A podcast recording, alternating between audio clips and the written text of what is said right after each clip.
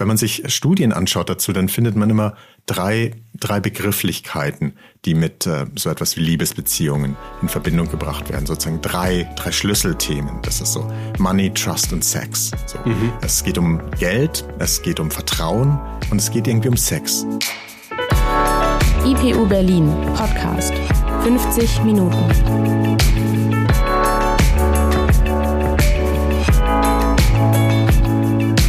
Wir sind wieder da mit einer neuen Folge 50 Minuten, dem psychoanalytischen Podcast der IPU Berlin. Corona kann einsam machen. Immer mehr alte Menschen leben und sterben einsam. Über 40 Prozent der deutschen Haushalte sind Single-Haushalte. Von denen ist vielleicht nicht jeder einsam, aber es gibt doch viele Anzeichen für eine Tendenz zum Alleinsein in Deutschland. Alleinsein und Einsamkeit sind offenbar etwas Negatives. Umfragen zufolge wünschen sich die allermeisten Alleinstehenden eine feste Beziehung. In den letzten Folgen haben wir viel darüber gesprochen, was psychische Probleme und Störungen ausmacht, wie man sie erlebt und mit ihnen umgeht. Beim Zuhören konnten manche sich vermutlich wiedererkennen, beispielsweise in Bezug auf Depressionen oder das Post-Covid-Syndrom. Manchmal klingt es, als würde das jeden Menschen einzeln betreffen. Welche Probleme habe ich? Wie gehe ich mit Symptomen um? Wie erlebe ich eine psychische Erkrankung? Nichts davon ist jedoch denkbar ohne Beziehung. Alles, was wir Menschen tun und erleben, findet in einem sozialen Kontext statt. Kein Mensch ist frei von Beziehungen. Ohne andere Menschen wären wir aufgeschmissen. Daher werden wir heute genauer besprechen, was Beziehungen mit unserer Psyche zu tun haben. Wir wollen darüber sprechen, wie wir Beziehungen führen, welche Arten von Beziehungen wir führen und auf welche Probleme wir dabei stoßen können. Mit Beziehungen kommen wir schon auf die Welt wenn wir auf unsere Eltern angewiesen sind und sich die Bindungsfähigkeit entwickelt. Genaueres dazu haben wir in unserer Podcast-Folge zum Thema Bindung mit Christiane Ludwig-Körner besprochen. Außerdem gehen wir auch in Teil 2 zu psychischer Gesundheit mit Melanie Eckert näher auf das Thema ein. Aber was passiert später? Wir wachsen auf. Zu den Beziehungen zu Eltern und Verwandten kommen erste Freundschaften hinzu. Irgendwann entwickeln sich Partnerschaften und später auch Arbeitsbeziehungen. Sprechen wir darüber, in einer Beziehung zu sein, bezeichnen wir damit in den meisten Fällen Liebesbeziehungen. In der westlichen Welt ist diese zumeist monogame Beziehung mit einem oder einer Partnerin die am weitesten verbreitete Form der Partnerschaft. Klar, es gibt auch andere Formen der Liebesbeziehung, etwa polyamoröse Verhältnisse zwischen mehreren PartnerInnen oder Zweierbeziehungen, in denen die Zahl der SexualpartnerInnen variiert. In einigen Kulturkreisen sind auch Ehen zwischen Männern und mehreren Frauen üblich. Das und vor allem, wie wir in Beziehungen leben, ist also in jedem Fall eine Kulturleistung. Wir bekommen im Laufe unseres Lebens beigebracht, wie man nach den herrschenden Standards in unserer jeweiligen Sozialisation richtig eine Beziehung führt. Wir wollen noch etwas grundsätzlicher werden und fragen uns heute erstmal, wie kommt es, dass wir überhaupt Beziehungen führen? Wir schauen uns dazu zwei besonders wichtige psychoanalytische Theorien an und versuchen anhand dessen zu klären, wie Beziehungen funktionieren was an ihnen so unabdingbar ist und inwiefern unser Seelenleben, unsere Psyche durch und durch von Beziehungen geprägt ist. Es ist ein Klischee, aber es ist auch etwas Wahres und Wichtiges daran. Sexualität spielt in der Psychoanalyse eine große Rolle. Was ist denn so wichtig an der Sexualität, wenn wir über Beziehungen und die menschliche Psyche sprechen? Anfangs hat sich Freud mit der Frage beschäftigt, was treibt den Menschen eigentlich an? Was führt dazu, oder wieso fühlen wir uns so, wie wir uns fühlen? Warum handeln wir so, wie wir handeln? Das heißt, wir können eigentlich bei Freuds Ursprüngen oder bei Freuds Idee davon, aus, davon sprechen, dass es sich um eine Motivationstheorie gehandelt hat. Er wollte herausfinden, was treibt den Menschen an. Wie kommt es dazu, dass wir Menschen das tun, was wir tun? Genau. Dass wir das erleben, was wir erleben, dass wir das empfinden, was wir empfinden. Genau, genau. Und da ist Freud dann sozusagen in, in, in die Tiefe des Menschen eingestiegen und hat versucht, da etwas zu finden, eine Theorie zu entwickeln, die darauf Antworten geben kann. Freud hat Theorien entwickelt, wie die Psyche aufgebaut ist. Mhm. Er hat zum Beispiel unterschieden, dass es einen bewussten Teil gibt, das, was wir wahrnehmen, das, was wir fühlen, das wir, was wir empfinden, und einen unbewussten Teil. Und dieser unbewusste Teil dass der viel, viel größer und viel, viel, viel, viel komplexer ja. ist als das, was eigentlich an der bewussten Oberfläche ist. Ja, ein ganz bekanntes Modell ist da dieses Eisbergmodell, dass das, was oben ist, eigentlich nur die Spitze ist und drunter ja. geht's noch viel weiter. Und dann war Freud der Auffassung, dass was in dieser Psyche sozusagen in der Psyche passiert, im Unbewussten passiert, dass das das ist, was den Menschen antreibt. Mhm. Und da hat er den Begriff des Triebes eingeführt. Und der Trieb, der aus Freuds Perspektive der entscheidende ist, ist der Sexualitätstrieb. Jetzt sind wir aber immer noch bei der Sexualität und immer noch nicht bei Beziehungen. Vermutlich ist es sinnvoll, dass wir genau an dieser Stelle jetzt mal die beiden entscheidenden psychoanalytischen Theorien dazu vorstellen, um die es geht, die Triebtheorie und die Objektbeziehungstheorien, um dann diesen Schritt von der Sexualität zur Bedeutung für die Beziehung zu machen. Der Begriff Trieb bezeichnet buchstäblich, was uns Menschen antreibt. Triebe wirken dauerhaft im Menschen und streben immer nach sofortiger Befriedigung. Sie bezeichnen den unbewussten Drang, der unser Erleben und Verhalten maßgeblich steuert. Verspüren wir beispielsweise Hunger, essen wir etwas. Bestimmte Spannungszustände treiben uns zu Handlungen, um diese Spannungen zu lösen. Der Triebtheorie zufolge geht es dabei vor allem um das Beseitigen von unangenehmen Reizen einerseits und das Herstellen eines lustvollen Zustands andererseits. In der Triebtheorie ist der wichtigste Trieb die Sexualität, die uns antreibt, Lust zu befriedigen. Unsere Persönlichkeit ist davon beeinflusst, wie wir in früheren Zeiten unseres Lebens mit unseren Trieben umgegangen sind. Manche Triebwünsche bringen uns in Konflikt mit uns selbst, anderen Menschen oder der Kultur. Teilweise können sie nicht erfüllt werden, wir müssen sie aufgeben, bekommen sie verboten oder passen sie umweltangemessen an. Kritik an der Triebtheorie bezieht sich vor allem darauf, dass die Sexualität einseitig zu stark gewichtet würde, sowie die zu geringe Beachtung der Beziehung zu den zentralen Bezugspersonen.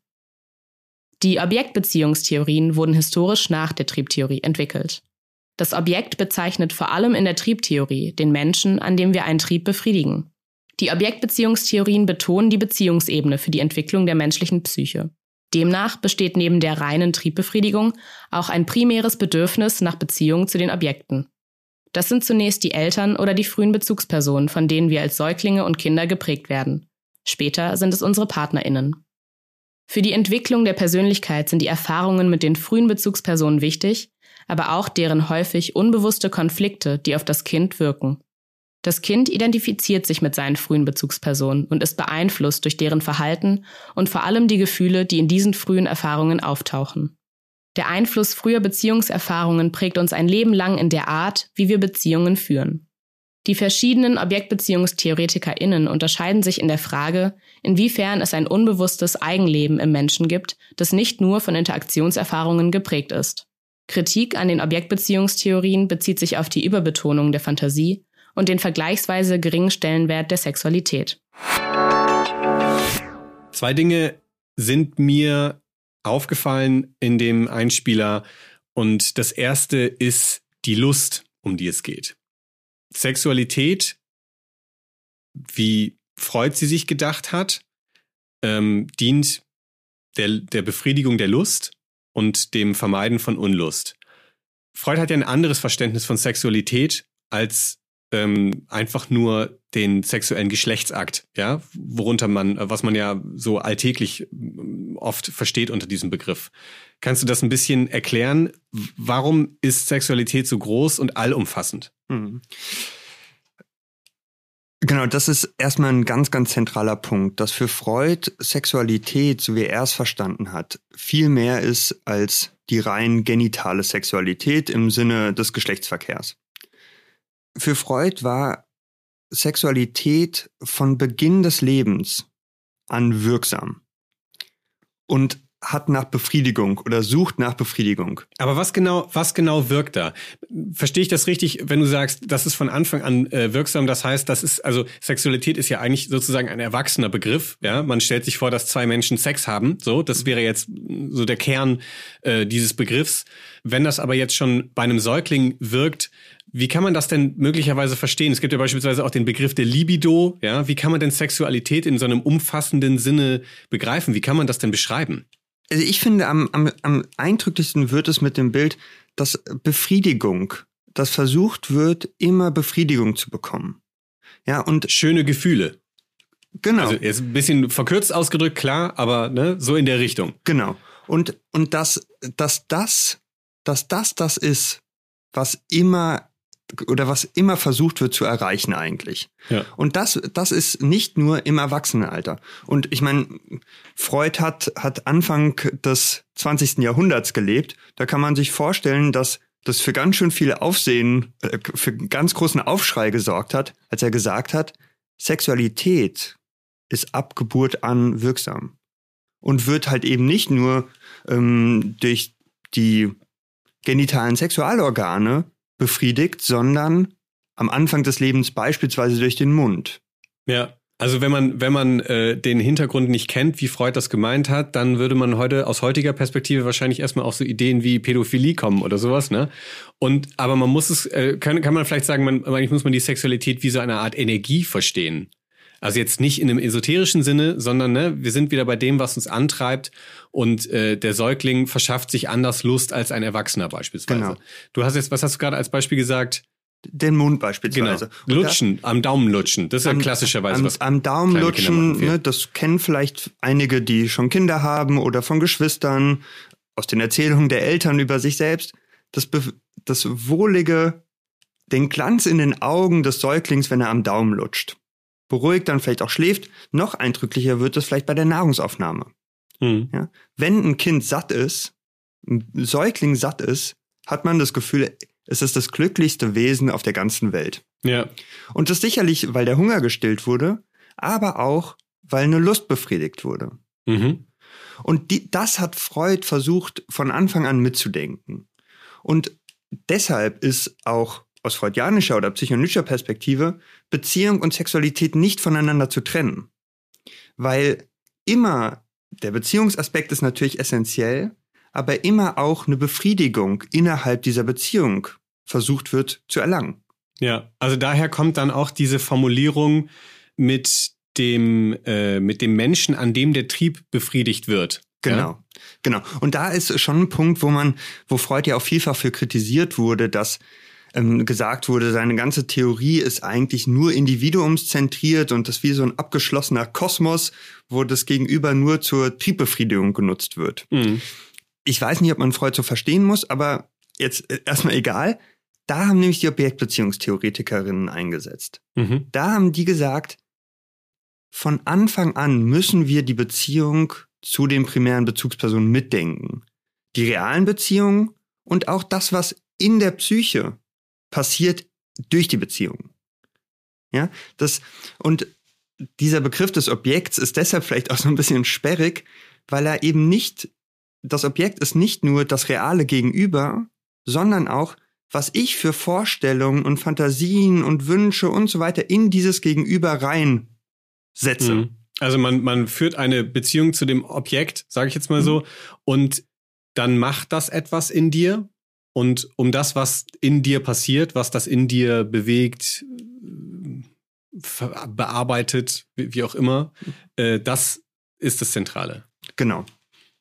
Und und da würde ich auch, da würde ich sagen, das ist eine der zentralen Erneuerungen auch der Objektbeziehungstheorie, dass gesagt wurde, die ganz frühen Beziehungen, die Beziehungen zu den primären Bezugspersonen sind essentiell, weil sie den Menschen so stark prägen. Und dann führen die wiederum dazu, wie wir später im Leben auch Beziehungen führen. Ja. Ne, und das verdeutlicht nochmal, wir brauchen von Anfang an unseres Lebens brauchen wir Beziehungen. Ja. Aber also wir waren jetzt ja viel am Anfang des Lebens sozusagen. Äh, am Anfang des Lebens entsteht das. Wenn ich das jetzt versuche in eine Reihe zu bringen, sage ich mal, dann haben wir also das auf die Welt kommen, triebtheoretisch erklärt oder beschrieben mit einem Sexualtrieb, mit einem Trieb, bei dem es immer um Lust suchen und Unlustvermeidung geht, der sich in verschiedenen Lebensphasen unterschiedlich ausbildet und befriedigen lässt. Hat ja Freud tatsächlich auch in seinen psychosexuellen Phasen unterschiedlich beschrieben, wie diese Sexualentwicklung vonstatten geht. Und dann wächst der Mensch auf. Irgendwann ist er Jugendlicher, Erwachsener. Und dann erlebt man ja das, was man im engeren Sinne unter Sexualität versteht, mit einem anderen Partner, einer Partnerin, mit unterschiedlichen Partnern, ne, wie auch immer. Mhm. Das, also es entwickelt sich die erwachsene Sexualität, die zurückgeht, sozusagen, also die das Ergebnis ist der Entwicklung dahin, wenn man so will.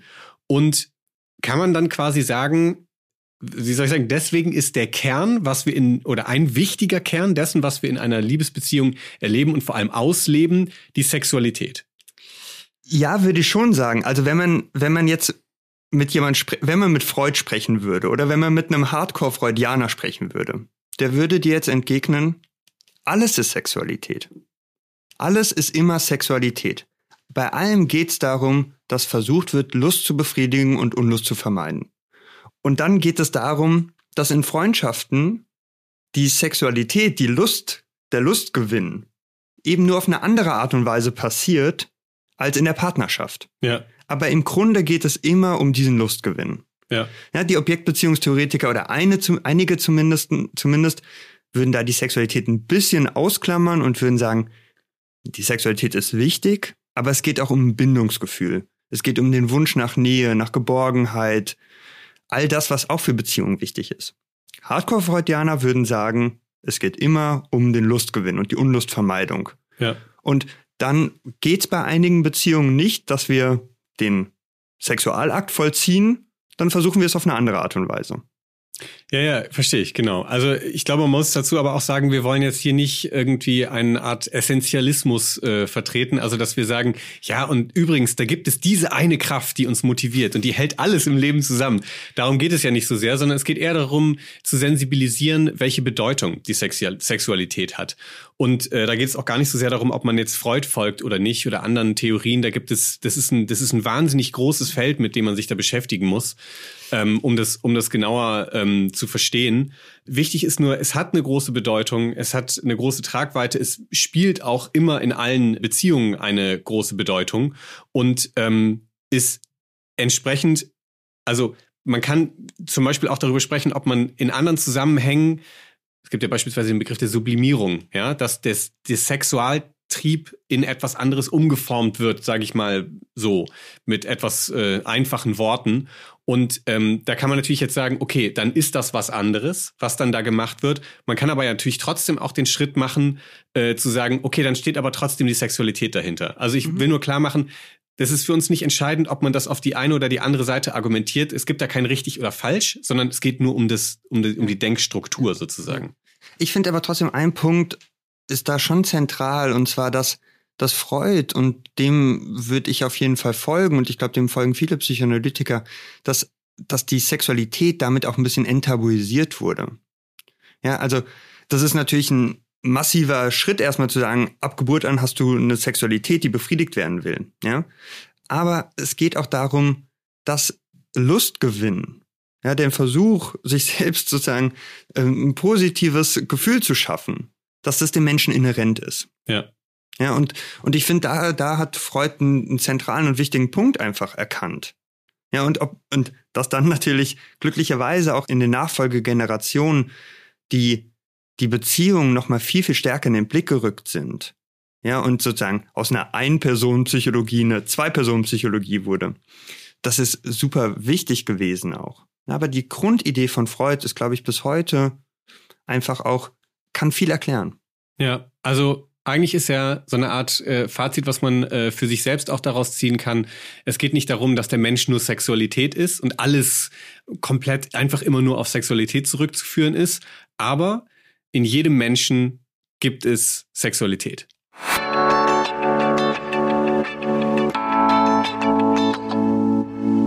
Das Leben beginnt also schon mit Beziehungen. Wir wachsen damit auf und als Erwachsene geht es erst recht viel um Partnerschaft und Beziehungen. Nachdem wir geklärt haben, warum Lust und Sexualität entscheidend sind, wenn und warum wir Liebesbeziehungen führen, werden wir etwas praktischer. Wir sprechen jetzt mit Phil Langer, der Professor für Sozialpsychologie und Sozialpsychiatrie an der IPU ist. Er hat einige internationale Forschungsprojekte, beispielsweise im Irak und Afghanistan, in einem anderen Schwerpunkt seiner Forschung befasst er sich mit HIV-Erkrankten und homosexuellen Beziehungen. Gemeinsam mit ihm überlegen wir, was wir in Beziehungen suchen. Phil, herzlich willkommen in unserem Podcast. Herzlichen Dank. Bevor wir direkt in unser Gespräch einsteigen, haben wir mal eine kleine Umfrage gemacht bei verschiedenen Menschen, um zu erfahren, was Menschen von Beziehungen so erwarten. Und da hören wir mal kurz rein. Ich erwarte von einer Liebesbeziehung, dass man äh, sich vertraut und in eine gemeinsame Richtung schaut und sich außerdem als Team versteht. Die Bereitschaft, gemeinsam an der Partnerschaft zu arbeiten, Unterstützung und ähm, Zuverlässigkeit, besonders in Krisensituationen, aber auch ein ähm, gemeinsamer Humor. Eine Möglichkeit, seine individuelle Freiheit durch eine durchaus auch konfliktbehaftete Näheerfahrung zu sowas wie einer sozialen Freiheit zu qualifizieren und ja, dadurch einfach das Leben in größerem Reichtum erfahren zu können. Augenhöhe, würde ich sagen. Und die Bereitschaft auch für Konflikte. Also, dass man nicht davor zurückschreckt, bei jeder Unterschiedlichkeit oder bei jedem Konflikt weggehen zu wollen, sondern zu bleiben. Ähm, so viel Aufrichtigkeit, wie ich selbst in der Lage bin zu geben. Ähm, ich glaube, ich suche jemanden, der ebenfalls verrückt ist, so wie ich, und das Leben mit mir zusammen genießen will. Das Leben zusammen genießen bedeutet so viel, ähm, dass wir gemeinsame Interessen haben, unsere Interessen teilen, dass wir vielleicht auch mal streiten, aber, im, aber uns immer wieder zusammenfinden. Ich suche in einer Partnerschaft das Gefühl der Verbundenheit, zuverlässige und vertrauensvolle Begegnung und eine Weggefährtin für ein gelingendes Leben. Mir ist in einer Partnerschaft wichtig, dass man das Leben gemeinsam erleben und auch teilen kann. Dass ich jederzeit erzählen kann, wie es mir geht und was mich beschäftigt und dass jemand zu Hause auf mich wartet, bei dem ich mich wohlfühle und bei dem ich keine Rolle spielen oder mich verstellen muss. Bei einer Liebesbeziehung sind mir Ehrlichkeit, Vertrauen und das Teilen von Werten wichtig. Außerdem Zuneigung, Verständnis und Nachsicht, Interesse für Dinge, die dem anderen wichtig sind, die Fähigkeit, Kompromisse einzugehen, sowie die tiefe Zuneigung zueinander. Du hast schon gehört, wir steigen direkt mit der wahrscheinlich klassischsten Variante von Beziehung ein mit der Liebesbeziehung. Erstmal geht es viel darum, aufeinander Rücksicht zu nehmen, den anderen so zu akzeptieren, wie er ist. Und eine zweite wichtige Sache scheint zu sein, gemeinsam Dinge nicht nur zu erleben, sondern auch quasi durchzustehen. Was würdest du sagen? Geht es in Beziehungen vor allem darum auszuhalten, quasi sich gegenseitig und zusammen das Leben? Eine sehr gute Frage. Ich hätte gerne mitgeschrieben jetzt bei den ähm, Antworten, die gekommen sind, weil eine Liste wäre daraus entstanden, die wahrscheinlich so zwei, drei Seiten lang geworden ist. So eine Liebesbeziehung in den Aussagen, die jetzt gekommen sind, ist ja total überfordernd. Ähm, also völlig überdeterminiert mit allen möglichen Sachen, die, man, die man erwartet, die man erhofft. Und ähm, das ist damit auch überfordernd in gewissem Sinn. Weil wenn sich Studien anschaut dazu, was die großen Themen sind, die mit Liebe verbunden sind, dann sind es meistens drei. Money, Sex und Trust, also Vertrauen, Liebe und Sexualität. Interessanterweise kamen zwei davon eigentlich in den ganzen Interviewaussagen so nicht vor. Sexualität und auch nicht Geld, interessanterweise, was eines der, der großen Schlüsselthemen dazu sind. Und ähm, was da aber immer wieder vorkam, dieses ähm, Aushalten müssen. Ähm, was zum einen ja zeigt, dass es ähm, durchaus eine, eine sehr große Herausforderung ist, den man sich ähm, stellt, der man sich auch bewusst ist, aber dass Liebe auch plötzlich etwas ist, was Arbeit bedeutet. Und es kam ja auch in einem der, der Zitate am Anfang vor, wo es darum ging, so etwas wie, ähm, dass, äh, dass es ein Teamwork sei. So das ökonomische Argument, was sich sozusagen so einschreibt darin, es ist sozusagen harte Arbeit, man muss daran arbeiten, es ist nicht einfach da. Und, zu, und das widerspricht in gewissem Sinn aber dem der Idee ähm, mhm. der romantischen Liebe, weil romantische Liebe ähm, die ist ja einfach da. Dieses sprichwörtliche Falling in Love. Man fällt hinein, man wird sozusagen hineingesogen in diese Liebe und daran muss man nicht arbeiten eigentlich. Ähm, und trotzdem ist ja auch gerade mit diesem Konzept der romantischen Liebe eben schon eine Überforderung verbunden. Diese Idee der, der Ausschließlichkeit, der Einmaligkeit, mhm. des Zusammensein fürs Immer, ähm, das, das funktioniert ja so nicht. Und in dem Moment, ähm, wenn dann so etwas wie die Idee hineinkommt, dass es auch Beziehungsarbeit ist, ist eigentlich schon so eine Art von, von Entfremdung mit eingeschrieben. Hm. Um, ähm, und das finde ich irgendwie total spannend dabei, dieses Spannungsverhältnis, das sich so aufbricht zwischen der, der, ähm, dem, der Sehnsucht nach dieser Selbstverständlichkeit der Liebe, aber dem Bewusstsein dessen, dass es eben immer auch Arbeit ist, weil es halt immer auch ähm, sehr konfliktbeladen ist, was ja. in der Begegnung mit dem und der anderen auftaucht. Ich hatte nämlich auch den Eindruck, als würden alle sich so ein bisschen darauf beziehen, so ja, man muss auch was dafür tun und man muss Rücksicht nehmen und man muss den anderen akzeptieren und man muss auch die Schwächen des anderen aushalten und wenn der andere mal ein bisschen verrückt ist oder so, ne? Das fand ich auch sehr äh, auffällig. Vielleicht können wir das ein bisschen äh, auseinander zerren, äh, auseinandernehmen, die einzelnen Bestandteile. Ähm, jetzt mal zunächst mal äh, ganz grundsätzlich, du bist ja Sozialpsychologe, aus deiner wissenschaftlichen Perspektive gesprochen. Ganz basic, wozu führen wir Beziehungen? Was würdest du sagen? Um, um zu überleben und um zu leben. Also wir sind ja als Menschen sind wir soziale, soziale Wesen, social beings. Und egal, auch über eine Liebesbeziehung hinaus, wir benötigen Beziehungen, damit wir, damit wir leben können. Ähm, wir brauchen den und die anderen in jeder Moment sozusagen unseres Lebens, von der Geburt bis zum, zum Tod ähm, dahin. Und ähm, insofern ist die Frage eigentlich fast schon trivial und zugleich irgendwie auch nicht, weil dadurch wird es zu einem existenziellen Moment. Ähm, was, was, was mir vorher noch eingefallen ist, als du jetzt die Frage formuliert hattest, ist sozusagen ähm, eine, eine spannende Ambivalenz oder Gleichzeitigkeit, ähm, die mir, ähm, die mir noch wert ist, ähm, kurz zu betonen. Und zwar zum einen, äh, was in Interviews auch vorkam, ist dieses so, ähm, also gerade bei der bei der ähm, bei der jungen Dame, die sagte sozusagen, ich suche jemanden, ähm, der oder die genauso verrückt ist wie ich. So, wir suchen jemanden, der oder die in gewissem Sinn so ein, so ein Spiegelbild von uns ist, so sehr ähnlich, sehr, so mit dem man ganz viel teilen kann, weil es ist die gemeinsame Welt, die man so ähm, auch, auch entfalten möchte und der man leben möchte, wo diese Selbstverständlichkeit da ist. Ähm, aber zugleich suchen wir eigentlich in den Partnerinnen und Partnern ähm, den oder die ganz andere. So mhm. ähm, eben der oder die nicht so ist wie ich, sondern genau sozusagen ähm, das ein Element repräsentiert, was was was mir fehlt. So das ist ja auch in der griechischen Philosophie ganz ganz lange schon schon ähm, Teil dessen, also Platon mit seinem Mythos dieses Kugelwesens, so von Mann und Frau, sozusagen so diese Ergänzung und ähm, von und, ähm, und das ist ja spannend, so dieses gleichzeitige, der oder die soll so sein wie ich, aber der oder die soll genau nicht so sein wie ich. Und damit baut sich ja sozusagen auch schon ein Spannungsverhältnis auf, ähm, was ja, was zum einen spannend ist, aber zum gleich auch irgendwie sehr, sehr bruchhaft und mhm. bruchbladen einerseits fragil und andererseits ähm, was sozusagen den Reiz ausmacht oder was irgendwie den Sog erzeugt. Ja, wir, wir, dadurch wachsen wir ja auch. Also wir wachsen ja nicht an Beziehungen, die uns widerspiegeln. Ähm, das mag sozusagen erstmal so eine kurzfristige Beruhigung sein. Das mag irgendwie so eine scheinhafte Anerkennung sein, die uns, aber wir wachsen nur dadurch und werden nur zu dem, der wir eigentlich sein können, ähm, indem wir äh, mit, mit Menschen konfrontiert sind, die ähm, etwas ganz anderes repräsentieren und die auch schwierig sind und die Irritationen einbringen. So. Hm.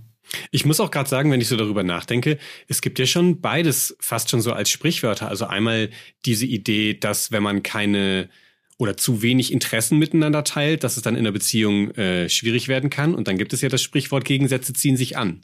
Gibt ja beides, äh, ist ja durchaus äh, angesehen sozusagen äh, als Ansicht und offensichtlich. Also ist es möglicherweise das Funktionsprinzip einer Beziehung, dass es beides vereint? Können wir Thomas vielleicht so sagen? Könnte man und an der Stelle würde dann eben so etwas wie Arbeit ins Spiel kommen. Hm. Weil das ist genau ja als Balanceakt in dieser Fragilität nicht selbstverständlich, ja. sondern sozusagen so dieses, dieses Ausbalancieren dieser unterschiedlichen Welten, die hier zusammentreffen und gemeinsam entfaltet werden wollen. Das ist in der Tat irgendwie nicht ganz einfach. Und da kommt eben dann so etwas ins Spiel wie ähm, ein Vertrauen, ein Vertrauen in den und die andere und ein Vertrauen auch in so ähm, die Möglichkeit einer, einer gemeinsamen Welt, die man sich schafft. Jetzt äh, sprichst du von Arbeit. Ich finde das ein äh, interessantes Stichwort, weil immer wieder mal auch so in den letzten Jahren, es gab da auch verschiedene Bücher zu, sowas wie das Stichwort Beziehungsfähigkeit aufkommt. Jetzt mal über Bindungsfähigkeit äh, hinaus, was ja nochmal ein anderes Thema ist aus der frühen Kindheit. Aber gibt es das, dass man etwas für eine Beziehung können muss? Ist das eine Fähigkeit, die man dafür haben muss? Kann man das überhaupt so sagen?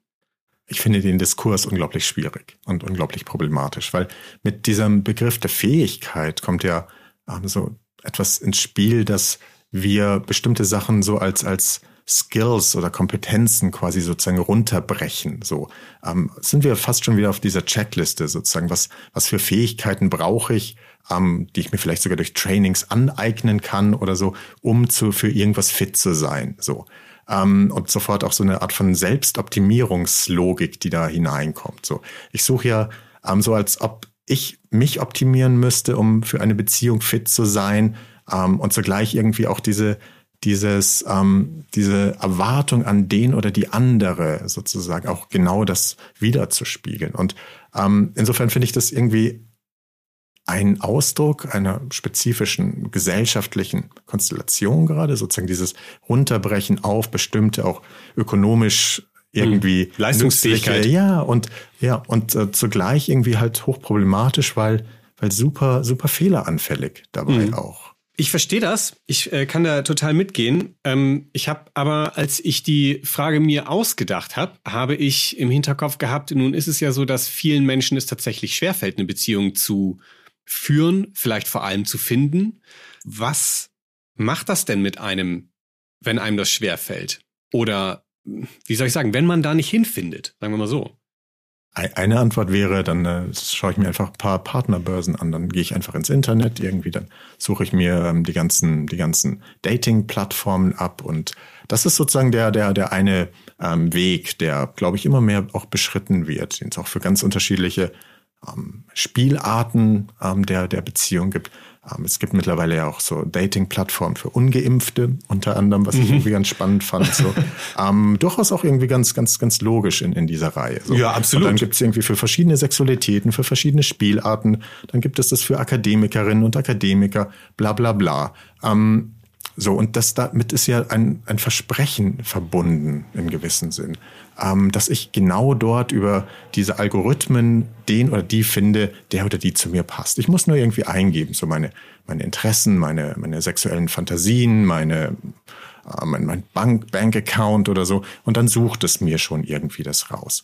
Ähm, und das funktioniert ja so nicht. Zum einen, weil wir immer auch schon etwas dort eingeben ähm, als eine Art von, von Selbstbild, was genau dem eigentlich nicht entspricht, was wir sind, sondern vielleicht was wir sein wollen. So, wir und, und wiederum diejenigen, die es lesen, lesen das ja als Selbstaussage und können dann sozusagen Zweifel bekommen, weil sie sich denken, na, wenn der das über sich selbst denkt, dann kann das ja nichts werden. Auch das. Oder eben sozusagen, ich mache mal eine Checkliste auf mit diesen zehn Punkten, die ich irgendwie suche, wo ich gerade in dem Moment denke, so, das passt irgendwie. Dann suche ich den oder die. Ähm, also, und entweder passt es dann irgendwie überhaupt nicht, oder ich erwarte in der Tat so hundertprozentiges, wenn nicht hundert Prozent, zwanzigprozentiges Erfüllen dessen.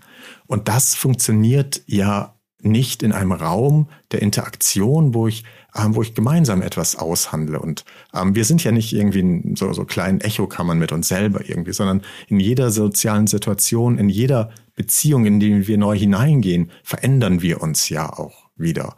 Ähm, und das wird in, in, diesen, in dieser Checklistenlogik äh, völlig außer Acht gelassen. Und damit auch in gewissem Sinn so die Neugier und das Überrascht werden und überrascht werden wollen vielleicht auch.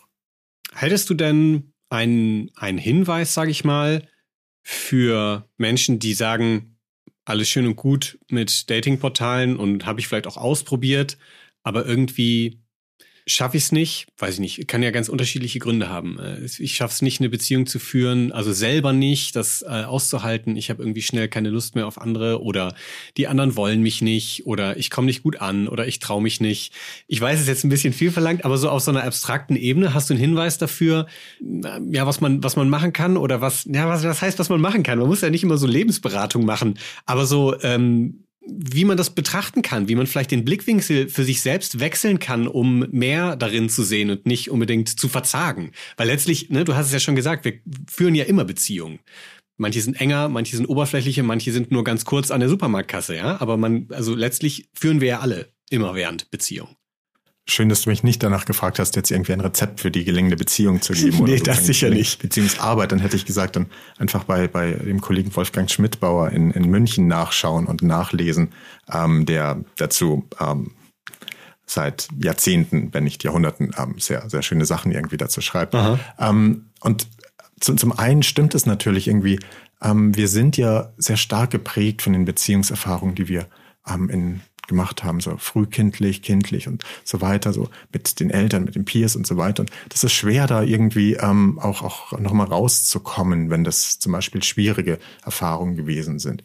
Ähm, zum zu, zu, zugleich sind wir ja auch lernfähig sehr stark. Und ich glaube, die eine Sache ist durch, also es sind unterschiedliche, die man hier, glaube ich, sozusagen als Themen zumindest im Blick haben müsste. Zum einen ist, ähm, Beziehung ist eben, und jede Beziehung ist immer, hat immer auch mit Konflikten zu tun. So. Und diese Vorstellung, ähm, ich habe, ich finde jemanden, es gilt ja auch bei Freundinnen, Freunden, sozusagen gerade bei engen, so intimen Beziehungen, so, wo keine Konflikte sind. Ähm, mhm. das bloß kein Streit. Bloß kein Streit. So, ja. ne, ähm, geht ja um die Frage, wie gehe ich mit diesen Konflikten um? Sozusagen, welche Möglichkeiten habe ich? Welche gemeinsamen Aushandlungsperspektiven mache ich denn? Also sozusagen dieses, ähm, und damit aber auch bestimmte Themen, ähm, ich habe da vorhin irgendwie das Geld erwähnt, irgendwie. Ähm, nicht, nicht unter Tisch fallen zu lassen, so unter diesem, diesem Deckmantel der schönen romantischen Liebe, da dürfen wir eigentlich nicht drüber reden, weil geht irgendwie nur ähm, Friede, Freude, Eierkuchen und irgendwie so, ähm, so dieser Sonnenschein ähm, unter Palmen am, am Meer oder so. Mhm. Ähm, und das, das ist es ja nicht. Und ähm, ganz viele, ähm, ganz, ganz viele Studien in den letzten Jahren haben gezeigt, sozusagen wie durchaus auch ähm, so Geld eine, eine ganz große Rolle spielt, so dass wie ähm, verschiedene ähm, sozusagen monetäre Möglichkeiten, die Partnerinnen und Partner da mit sich bringen oder so. Und wie das dann irgendwie ausgehandelt wird, sehr subtil und sehr, sehr fies mittlerweile ähm, auch dann so. Ähm, solche Ungleichheiten, die in Beziehungen eben, wenn sie nicht thematisiert werden, wenn sie so.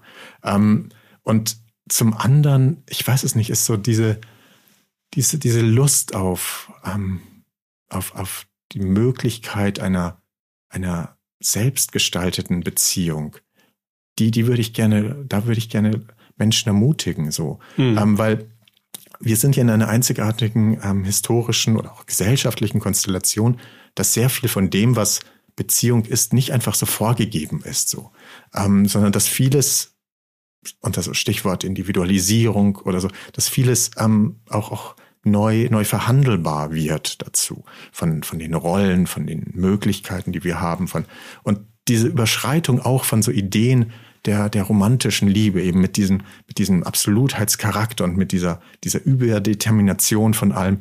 Ähm, so ein Stichwort zum Beispiel polyamore Beziehungen, so die Möglichkeit, Beziehungsformate zu wählen und zu leben, ähm, die, die mehrere Menschen gleichberechtigt so inkludiert. Ähm, und das ist, das finde ich, finde ich ganz, ganz großartig, die Möglichkeit. Und trotzdem, auch, auch durch Jahrhunderte lange Prägung, so kulturgeschichtlich und sozusagen individuelle Sozialisationserfahrung, fällt es unglaublich schwer, weil wir einfach so stark dieses, dieses nach wie vor, zumindest in westlichen Gesellschaften, so ähm, Konzept der romantischen Liebe mit all den sozusagen Überforderungen so stark verinnerlicht haben, dass das einfach nicht, oder dass es nicht so einfach ist, da einfach rauszubrechen. Mhm. Und da kann ich jetzt irgendwie auch kein, kein, kein Patentrezept geben, wie, wie das gut möglich ist, sondern eher nur zu reflektieren, ähm, an was leide ich eigentlich. Ähm, mhm. Und ich glaube, ähm, also das finde ich schon, das ist schon äh, fast ein recht pragmatischer Rat, auch Mut zu haben, aber vermutlich eher an den Stellen, an denen man es nicht erwartet. Also sozusagen das zum Beispiel mal das Selbstverständliche zu hinterfragen oder die eigenen Grenzen zu hinterfragen und äh, sich zu fragen, woher kommt denn meine Grenze oder woher kommt denn meine Schwierigkeit und darüber vielleicht schon ein bisschen zu entdecken, wo es hakt und ein bisschen locker lassen zu können. Ja, und, ähm, und wo sind immer die gleichen Muster, in die ich möglicherweise auch reinfalle? Ja, so, ja. Ähm, weil, weil da, glaube ich, ist auch ganz viel, also es ist ja nicht, nicht, äh, nicht, nicht ganz zufällig äh, ähm, so die, die Wahl der Partnerin und Partner ja. oder so. Ähm, und manchmal tragen wir da einfach auch, auch bestimmte toxische Beziehungserfahrungen mit mhm. ähm, und reproduzieren sie. Und da dieses Muster sich bewusst zu machen, ähm, erstmal ist ja ein erster Schritt auch möglicherweise dann ähm, andere Entscheidungen treffen zu können. Ja, jetzt wird schon äh, fast etwas psychotherapeutisch, bevor wir zu sehr in eine äh, Lebens- und Partnerschaftsberatung abdriften, äh, würde ich gerne noch ein zweites wichtiges äh, Stichwort nennen, was du ja auch gerade schon gesagt hast, Sexualität, ja. Ähm, wie hast du gesagt, Sex, Money and Trust. Du hast gerade auch schon davon gesprochen, dass es ja zumindest mittlerweile sehr viel variablere Varianten gibt, ähm, Beziehungen zu führen. Meinetwegen fängt das damit an, dass jemand sagt, ich will gar keine feste Partnerschaft oder es sind polyamoröse Beziehungen oder ähm, weiß ich nicht, jemand entscheidet sich gegen das äh, klassische Rollenmodell. Ja, das kann ja alle möglichen Formen annehmen. Wenn wir jetzt mal äh, die Sexualität mit reinbringen und ich denke da vor allem auch an so eine Gegenüberstellung von Freundschaft und äh, Liebesbeziehung, ist Liebe mehr als die Zuneigung auf der Freundschaft basiert oder ist Liebe, was sozusagen Freundschaft plus Sex ist? Oder kann man solche Gleichungen aufmachen? Oder wo hakt das? Ich habe nicht mehr das Zitat ganz im Kopf, was in Matrix äh, vorkommt mit diesem so, Liebe ist auch nur ein Wort. Also, mhm. ähm, ich habe keine Ahnung, was, was Liebe wirklich so ist damit. Ähm, auch gerade mit dem so Liebe und Freundschaft. Und das ähm, mittlerweile gibt es auch diese Konzepte von so Freundschaft plus, was sozusagen so, ja, eigentlich, eigentlich befreundet, aber so ab und an irgendwie mal eine Nummer ist irgendwie auch ganz, es ist, ist entspannend oder so. Aber wobei da ähm, meint das Plus ja gerade nicht, Freundschaft plus im Sinne von einen Schritt mehr Richtung Liebe, sondern Sexualität dazu. Das ist ja das exakt, Interessante. Exakt. Und ähm, da muss man, glaube ich, auch nur historisch äh, reinschauen. Und der Soziologe ähm, Niklas Luhmann hat ein sehr schönes kleines Buch geschrieben, auch schon vor äh, einer ganzen Reihe von Jahren. Liebe als Passion hat er das genannt. Und so soziologisch aufgedröselt wie in, in, ähm, in West- oder in Europa, auch westliche Gesellschaften irgendwie äh, vielleicht weiter ähm, auch generalisierbar, wie dort im, im 18. Jahrhundert so ein Komplex entstanden ist, wo ähm, die Liebesheirat mit der romantischen Liebe und Sexualität quasi verschmolzen worden ist. Sozusagen der Übergang von einer Vernunftehe in eine Liebesehe, ähm, die plötzlich eine ganz andere Basis brauchte. Nicht mehr sozusagen so irgendwie das, das ökonomische Kalkül, sondern auch im Kontext sozusagen der, der Romantik, die da aufgekommen ist, also quasi als eine, eine mentalitätsgeschichtliche Formation plötzlich, hey, ähm, braucht man so etwas wie romantische Liebe. Und ähm, aber wie kann man romantische Liebe beweisen? Mhm. Wie, wie, wie, wie kriege ich das hin? Irgendwie? Ich kann Liebesgedichte schreiben oder so. Ich kann irgendwie das, das Edelweiß irgendwie pflücken, wenn ich irgendwie in Bayern auf einem Heimattrip oder so bin. Ähm, aber das, worum, was, was Luhmann herausarbeitet, ist, dass plötzlich ähm, Sex oder Sexualität und zwar diese, diese ähm, ausschließliche Sexualität plötzlich zu einem Liebesbeweis geworden ist. Mhm. Ähm, und das, ich gehe nur mit dir ins Bett. Genau, ja. so und und das, ähm, das, das zieht sich, das zieht sich ähm, durch bis irgendwie auch, auch in die Gegenwart hinein und macht es irgendwie so so schwierig hier auch ähm, bestimmte andere Konstellationen ähm, dabei mitzudenken. Also sozusagen auch hier diese Überdeterminierung von, von Sexualität als, als Ausweis von, von, von ganz viel. Wobei, und jetzt sozusagen dann doch noch irgendwie, ich weiß nicht, nicht unbedingt für Sexualität in den verschiedenen Spielformen irgendwie eine Lanze zu brechen. Das ist jetzt auch so ein bisschen, bisschen fallisch irgendwie formuliert, aber ähm, so, aber im Sinne von, von der Körperlichkeit, weil ähm, was uns Studien einfach zeigen, ist, ähm, ist, dass Berührung ein, ein ganz, ganz zentraler, ähm, ein ganz zentraler Wert ist für für Beziehungen, also gerade auch für intime Beziehungen. Ähm, aber sozusagen allgemein, so dieses, dieses Berühren voneinander, also sowohl quasi irgendwie ähm, in, in dem metaphorischen Sinn sozusagen eine Resonanz ähm, Körper zu haben, als auch wirklich in diesem sehr haptischen Sinn der Berührung von, von, von Körpern und so. Ähm, da, da, darüber wird ganz viel vermittelt irgendwie und darüber wird ähm, Beziehung auch, auch mit stabilisiert. Man könnte eigentlich äh, sogar sagen, es wäre dann in dem Sinne, wie du das jetzt argumentiert hast, sinnvoll, diese Berührung, ganz abstrakt gesprochen, auch in andere Beziehungsformen mehr reinzulassen, ohne dass es jetzt gleich was Sexuelles haben muss. Aber das ist sozusagen, dass man in, in diesem Sinne mehr Kontakt miteinander aufnehmen kann und das nicht unbedingt immer gleich, ich sag mal, in eine Ecke stellen muss von, das ist aber nur die monogame Beziehung am besten noch hinter verschlossenen Türen. Definitiv. Also sozusagen auch, auch wie, wir sprechen jetzt ja eher so im metaphorischen Bereich mit diesem sozusagen Berührung, sich berühren zu lassen, irgendwie Resonanz erzeugen oder so. Das ist ja auf ganz, ganz unterschiedlichen Ebenen, ähm, wie das ermöglicht ist. Und was, glaube ich, auch gerade in den aktuellen pandemischen Zeiten, in denen wir uns bewegen, so ein, ein ganz, ähm, fast schon ein traumatisches, eine traumatische Erfahrung ist, das plötzlich nicht mehr nicht mehr zu haben. Ähm, sozusagen diese Gleichzeitigkeit des Physical Distancing als Social Distancing, wo, wo, wir, wo wir irgendwie alles verlieren, sozusagen. In der sozialen Distanzierung ähm, quasi diese, diese Beziehungsfähigkeit auch, auch immer wieder ähm, neu zu aktualisieren.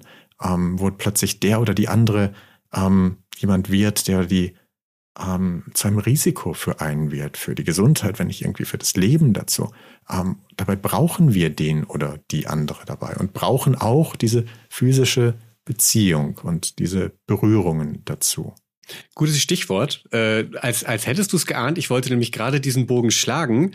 Jetzt hast du die Frage fast schon ein bisschen beantwortet. Ich würde nämlich gerne einmal nochmal das Ganze umdrehen. Wir haben jetzt über Beziehungen, Liebesbeziehungen, Freundschaft und sowas gesprochen. Ähm, nun schauen wir uns doch nochmal einmal kurz die Einsamkeit oder das Alleinsein an. Du hast gerade darüber gesprochen, was einem fehlt, äh, ne? wenn man wenn man diese Berührung oder diesen Beziehungskontakt, diese Beziehungsresonanz nicht hat.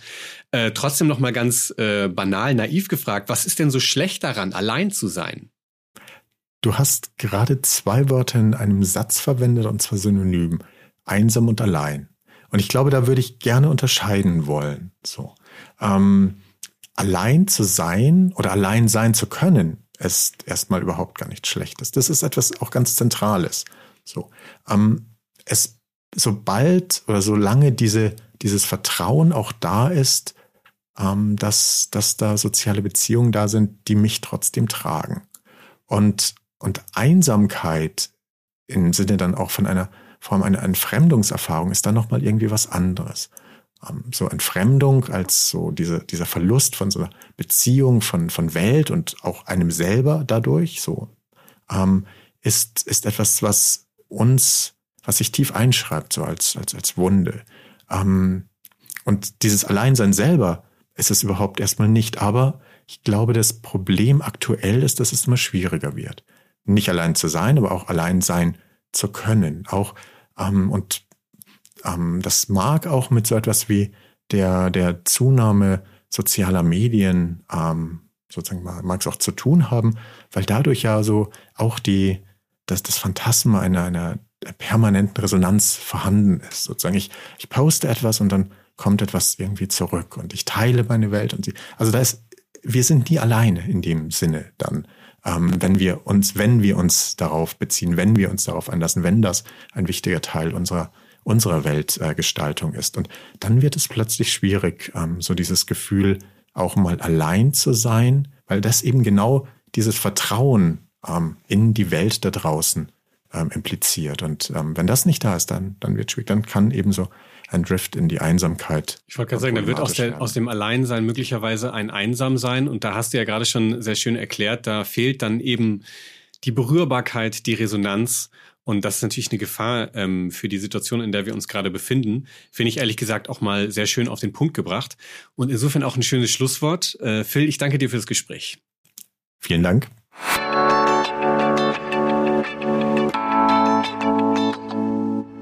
Es ist wohl eher ein moralisches Märchen, dass Menschen heutzutage weniger gut in der Lage wären, Beziehungen zu führen. Das allein schon, weil mehr individuelle Freiheit damit einhergeht, viele Beziehungen nicht führen zu müssen und bestimmte Formen von Beziehungen überhaupt führen zu können oder zu dürfen. Im Deutschland der 1950er und 1960er Jahre beispielsweise bedeutete eine Ehe einzugehen, dass der Mann darüber entschied, ob seine Frau arbeiten gehen darf. Homosexuelle Beziehungen zu führen war strafbar. Es erscheint etwas absurd zu behaupten, Menschen wollten sich nicht mehr auf langfristige Beziehungen einlassen oder würden zu wenig darum kämpfen, wenn es gleichzeitig zu früheren Zeiten für viele schlicht keine Möglichkeit gab, sich anders zu entscheiden. An den Beispielen zeigt sich schon, wie allumfassend die Bedeutung von Beziehungen ist. Alles, was wir Menschen tun, ist geprägt und beeinflusst durch Beziehungen. Achtet man darauf, kann man manches besser verstehen und auch Neues entdecken. In der Politik geht es beispielsweise um diplomatische Beziehungen. Wie Präsidentinnen verschiedener Nationen miteinander in Beziehung treten, hat einen wichtigen Einfluss auf die politische Entscheidungen, die getroffen werden. Oder betrachten wir es etwas alltäglicher. Zu einem Arzt, von dem ich mich gut behandelt fühle, werde ich vermutlich eher eine Beziehung aufbauen, als zu jemandem, der mich wie Luft behandelt. Welche Menschen sind mir sympathisch, sodass ich mich in der Beziehung zu ihnen wohlfühle? Wie behandle ich andere Menschen, die mir nahe sind? Und welche Konflikte tauchen dabei auf? Nichts ist denkbar ohne einen sozialen Kontext. In der Soziologie gibt es daher sogar das Konzept des generalisierten anderen, womit beschrieben wird, dass wir unsere Handlungen auch dann an anderen Menschen ausrichten, wenn sie in der Situation nicht anwesend sind oder gar keine Rolle spielen. Letztlich lehrt uns das viel über uns selbst. Das war unsere Folge zu Beziehungen und Psyche. Wir sind 50 Minuten, der psychoanalytische Podcast der IPU Berlin. Ihr könnt uns gerne abonnieren, beispielsweise bei Apple Podcasts oder auf Spotify. Dann verpasst ihr keine Folge mehr. Folgt uns auch auf Facebook, da geben wir zu jeder Folge informative Updates zu den einzelnen Folgenthemen. Oder schreibt uns eine E-Mail, wenn ihr etwas loswerden wollt, unter 50minuten.ipu-berlin.de.